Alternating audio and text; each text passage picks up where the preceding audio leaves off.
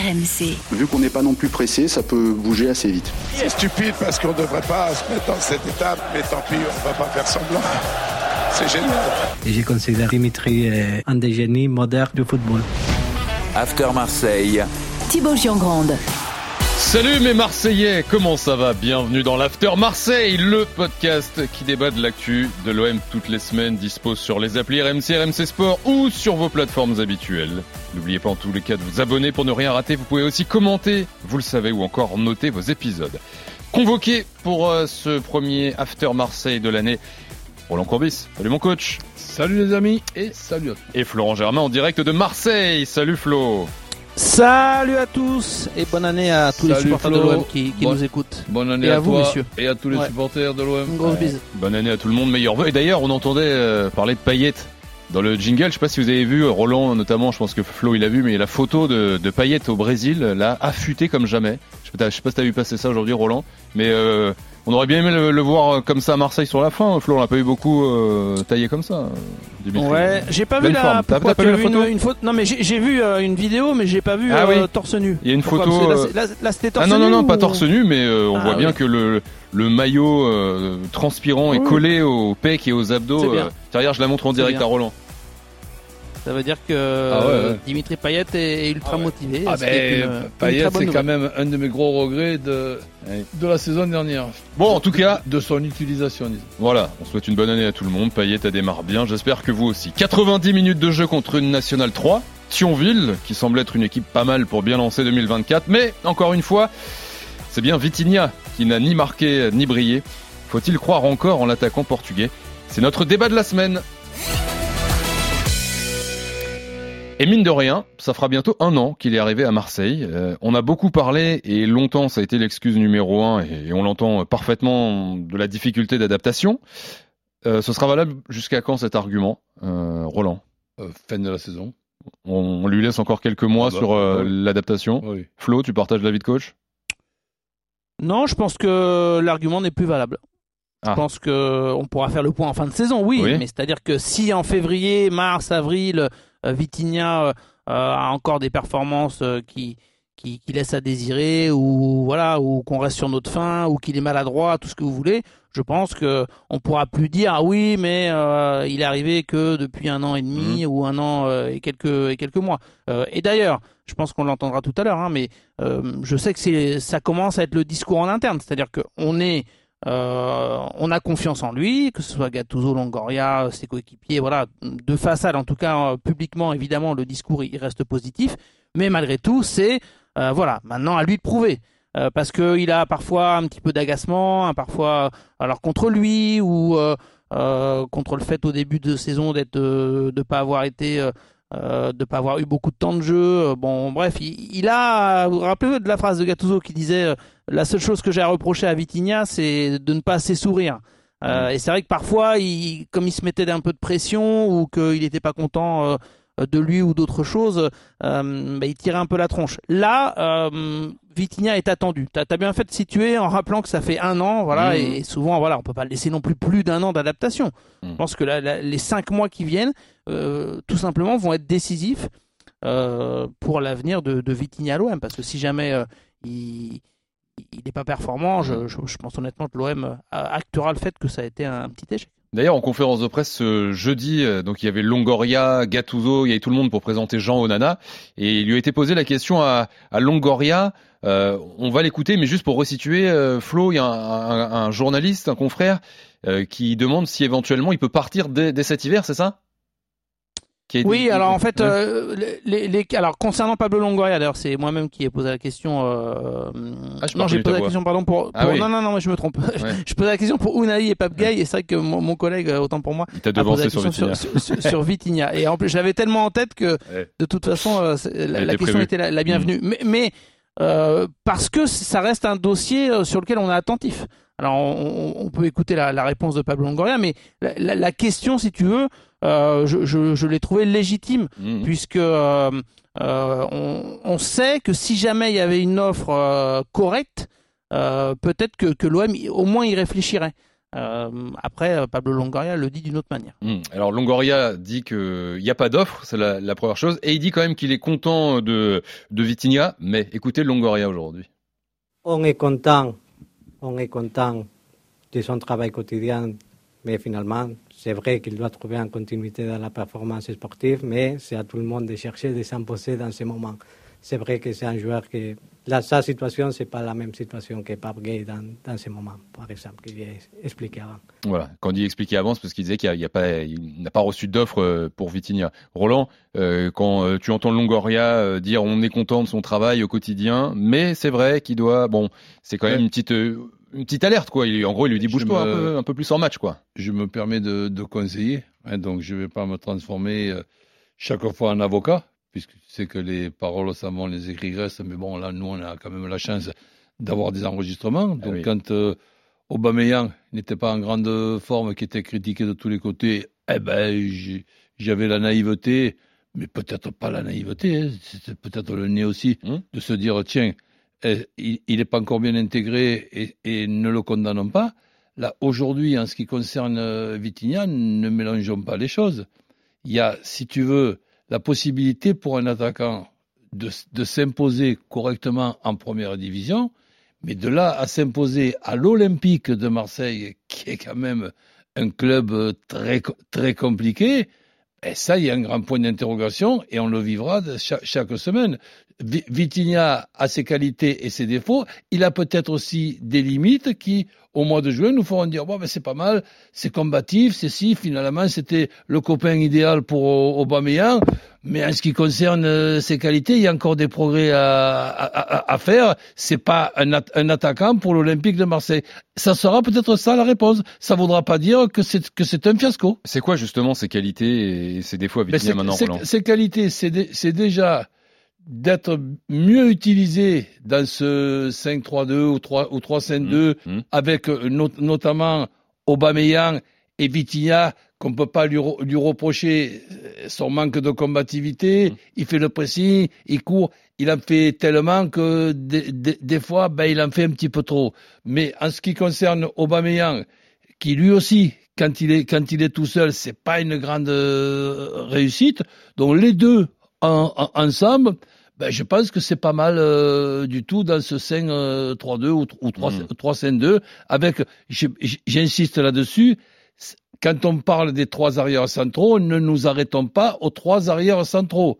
L'OM, quand l'OM joue cette année avec trois arrières centraux, c'est pas l'organisation de Tudor. L'organisation de Tudor, c'était pas un 3-5-2, c'était un 3-4-2-1. Oui, oui. et, et, alors, alors que l'OM cette année, 1-2 et pour moi, la, la, la, bonne solution cette année, avec le profil des attaquants, et notamment ce, ce, ce duo, ben pour le moment, hey, j'ai un grand point d'interrogation, moi, non pas sur Vitinha, mais sur Ndiaye. Sur Correa, j'ai même plus de point d'interrogation. Ah oui. Sur, sur ben, ma foi, on espère peut-être que la, la Cannes va nous redonner ce joueur qu'on qu espérait avoir et que je ne reconnais plus euh, du tout. Donc, dans l'effectif de l'OM actuel, les deux attaquants pour moi, c'est Aubameyang et Vitinha. Mmh. Et après, c'est pour ça. Ben, ce qui se passera dans dans quatre mois, on, on fera les podcasts tout, tout, toutes les semaines, on aura l'occasion d'en reparler. Flo. Mmh. Non mais c'est pour ça, euh, coach Thibault, que que je disais euh, que pour moi il avait il n'avait plus d'excuses et que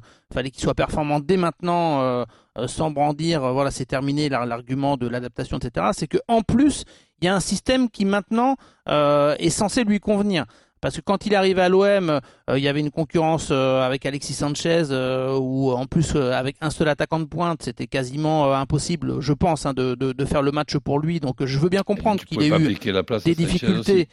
Voilà, exactement, qu'il ait eu des difficultés à, à, à bousculer la hiérarchie, ça, ça c'est logique. Ok. Euh, maintenant, il y a un système de jeu euh, avec deux attaquants. Tu l'as, tu l'as très bien expliqué. Je, je, je vais pas y revenir, mais euh, avec en plus un mois de janvier, allez février, mettons deux mois, janvier-février, où il y aura pas Iliman Ndiaye, parce que Ndiaye, on va dire, devient le numéro. Euh, même quand il n'y est pas, des fois il n'y est pas. Hein. Oui, exactement. Mais euh, bon. Même quand il y est. Ndi Vitinha Ndiaye, on peut pas dire que euh, l'un ou l'autre euh, ait vraiment pris le, le dessus ouais. en, en, ce qui concerne le deuxième attaquant. Mmh. Aubameyang est titulaire indiscutable. Maintenant, il, il en faut un deuxième à ses côtés. Vitinha, il a ses qualités de, de, combativité, de, de volume de jeu, un peu maladroit malheureusement techniquement. Euh, ou, ou, sur certaines euh, frappes dans, dans, la surface. Mais malgré tout, euh, on va dire qu'il y a match parce que NDI peut être également titulaire à, à, mm. à ce poste-là. Et là, il n'est pas là. Il n'est pas là et je pense qu'il a un mois et demi de, de, vérité tout simplement à, à saisir parce que les, les, matchs vont être importants. En plus, il y a, il y a la Coupe à Rennes, il y a Monaco, il y a Lyon. Euh, donc euh, il y a peu de concurrence. Oui, c'est ça. Pour moi, Vitinha, il joue hmm. très très gros sur les 4-5 prochaines semaines. Oui, c'est ça. On a l'impression que ce mois de janvier, c'est à la fois une chance parce que il va jouer énormément, mais à la fois, si dans un mois euh, il a pas convaincu, bah, les autres vont revenir et ça, on a l'impression que ça va être ça va être fini quoi. Tu mets qui? Bah, soit Ndiaye qui, bah, qui, qui était pas mal, tu peux Star peut rentrer, bah, pourquoi pas. Hein. Excusez-moi, on fera un podcast après sur Ndiaye. Sur Ndiaye. Oui, c'est le même. De, de, de, en, en, la question, ce sera quand c'est qui s'impose dans l'OM. Hmm. Oui, mais euh, pour le coup, euh, on, pourra lui laisser aussi le même euh, argument de l'adaptation qu'on a autorisé à, à Vitinha pendant quasiment un an, là, plus d'un an. donc, non, mais là, c'est une réalité. Il y a, il y a un peu pénurie en attaque. Oui, choix par défaut quelque part, quoi. Oui, oui. Correa est encore blessé, même s'il va revenir dans dans, dans quelques jours. on sait que Correa, en plus, c'est pas c'est pas forcément ça. Ce a de sûr. Excuse-moi de te couper. Vas-y, vas-y, non, je te. Ou, ou presque sûr dans ce 4-2-3-1 qui maintenant s'est transformé en 3-5-2. Vitinha seul en pointe ou Aubameyang seul, seul en pointe sans avoir un copain à, à, côté, je, je, je, pense que c'est un, c'est, un échec, pas seulement de Vitinha, de tous les deux. Les deux ensemble, eh ben écoute, euh, sincèrement, je je je sais pas si c'est facile de, de, trouver autant complémentaire. Le problème, Roland, c'est que sur le papier, oui, mais quand tu vois le premier match de, de l'année, ce match de Coupe de France contre Thionville, bon bah t'as ce système, t'as ces deux-là, tu gagnes un zéro. Eh ben oui, c'est ouais. Il y, a, National 3, quoi. Il y, en a qui n'ont pas gagné. Ouais, ouais, euh, et il y, a, il y, a, eu des fois des souvenirs aussi que contre ces équipes-là, Vitinha ou pas Vitinha, Aubameyang ou pas Aubameyang, l'OM s'est fait sortir un coup de pied au cul. Donc ben là, je pense que Vitinha le, le sait, Thibaut. Euh, euh, que qu'il joue gros euh, sur mm. euh, ces prochaines semaines. Moi, moi, ce qu'on me décrit, c'est que c'est voilà, c'est un joueur qui euh, a effectivement tendance un peu pas, à bouder, mais en fait, il, il, se met toujours cette, cette énorme pression parce qu'il se s'est attendu. Et voilà, lui, il a coché cette période-là parce que je, je, pense qu'il il est conscient du fait que euh, le, voilà, l'adaptation, euh, ok, euh, l'excuse a, été bonne pendant six mois, un an, mais maintenant stop. Et là, il est, il est très très attendu. Donc, il se met beaucoup de pression à, l'entraînement et, il est, il est déterminé. Enfin, voilà, il sait que la, vérité va parler. J'insiste sur la question que l'on bat, et, j'insiste même en disant, allez, ce que l'on doit se poser, c'est est-ce que on se la posera au mois de mai ou même avant si vous voulez on commencera déjà au, mois de février c'est-à-dire hmm, peut-être, ah, tiens, c'est mieux. Mais est-ce que Vitinha va s'imposer à l'Olympique de Marseille? Et peut-être, est-ce que Vitinha, c'est pas tout, tout simplement un, un, attaquant capable de s'imposer en Ligue 1, mais dans un club de milieu de tableau? Euh, Un coup d'œil sur les stats de la saison quand même pour euh, euh Vitinha. 24 matchs, toutes compétitions confondues, 4 buts, 2 euh, passes décisives. Alors bon, évidemment, quand on dit 24 matchs, c'est pas 24 matchs complets, hein. il, est, il est, mm. souvent remplaçant, mais bon, ça fait quand même maigre comme stats. C'est vrai qu'on rappelle toujours, on l'avait pas encore fait, ça y est, c'est fait, le transfert le plus cher de l'histoire de l'OM, mais c'est vrai que au-delà de ça, quand on voit ce qu'il fait, quand on voit les stats, même s'il avait été acheté 5 millions, Roland, on, aurait, le même constat. Je, je te dis, on est d'accord c'est facile aussi de. Pas forcément quand même. C'est facile aussi de, se, de, se positionner. là, là, on a, on a, on s'est donné rendez-vous au mois de mai. Eh bien, malgré ce, si tu me poses la question, je, je, je me la pose. Toi qui nous as donné eh, rendez-vous. Eh, est-ce est que, est que Vitinha est suffisamment bon pour l'Olympique de Marseille alors que je ne connais pas sa marge de progression dans les mhm. trois mois à venir et que je suis obligé de, de, te répondre, je te dis non, insuffisant pour l'Olympique de Marseille. Euh, écoutons Gennaro Gattuso, nous entendions le président, écoutons euh, le coach qui était en conférence de presse également et qui a été interrogé euh, également par Flo ou un confrère, on s'en fiche, c'est pareil, sur justement Vitinha, ce qu'il comptait faire de son attaquant portugais Gattuso. Nous avons des joueurs qui manquent, donc la seule voie possible, c'est celle de la tranquillité, de la sérénité. Il ne doit pas penser que c'est le plus gros transfert de l'histoire de Marseille, mais on sait que c'est un joueur qui doit bien jouer, qu'il doit être utile pour l'équipe. C'est vrai que parfois ça peut peser, mais moi je vois un joueur qui est parfois très souriant, mais aussi parfois renfermé. Mais ce qui est important, c'est qu'il sache qu'on a besoin de lui et qu'il soit à la disposition de l'équipe, et ça c'est vraiment primordial à l'heure actuelle. Oui, bah, c'est vrai qu'il dit un peu ce que Flo euh, nous. Oui, oui, souriant, mais parfois renfermé. Ouais, ouais, c'est vrai que c'est marrant qu'il dise ça en conf comme ça.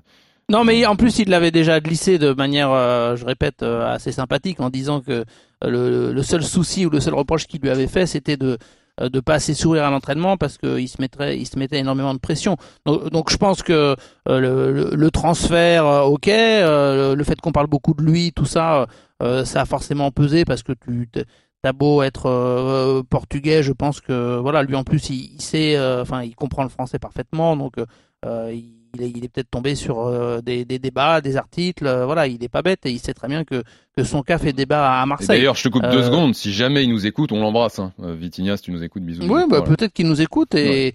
Et, et d'ailleurs, c'est quelqu'un de, de, de, très sympathique et qui, et je voulais insister là-dessus, a toujours eu le soutien euh, du public. Il y a eu des sifflets pour Aubameyang, il y a eu des sifflets euh, euh, peut-être même pour Correa cette saison. Même si il a quand même ce truc, franchement. Oui, oui. Comme dit Roland, tu peux pas lui la combativité. Voilà, il est mouillé le maillot. Voilà, il, lui, c'est vrai que ça, tu peux pas lui reprocher. Mais à un moment donné. Et, et, j'employais le mot sympathique parce que je pense que ça compte aussi parfois mm. dans, dans, le feeling que peuvent avoir les supporters avec un joueur, c'est que euh, voilà, on, a envie de croire en lui quelque part, mais avec certaines limites. C'est-à-dire que euh, je, pense que voilà, le totem d'immunité euh, d'un an était, suffisant et que là, et je l'ai, décelé dans les propos de Pablo Longoria. Tu, tu faisais bien de, de le souligner toi aussi, Thibaut, c'est que même s'il le dit avec un costume de président assez calmement et poliment, c'est une manière de euh, lui signifier que maintenant c'est à lui de faire le boulot, euh, de se bouger et d'être performant, de, de, planter tout simplement. Bon, le petit détail que je rajouterai à tout ce que tu viens de, de dire, c'est que bon, ça fait un an, ok,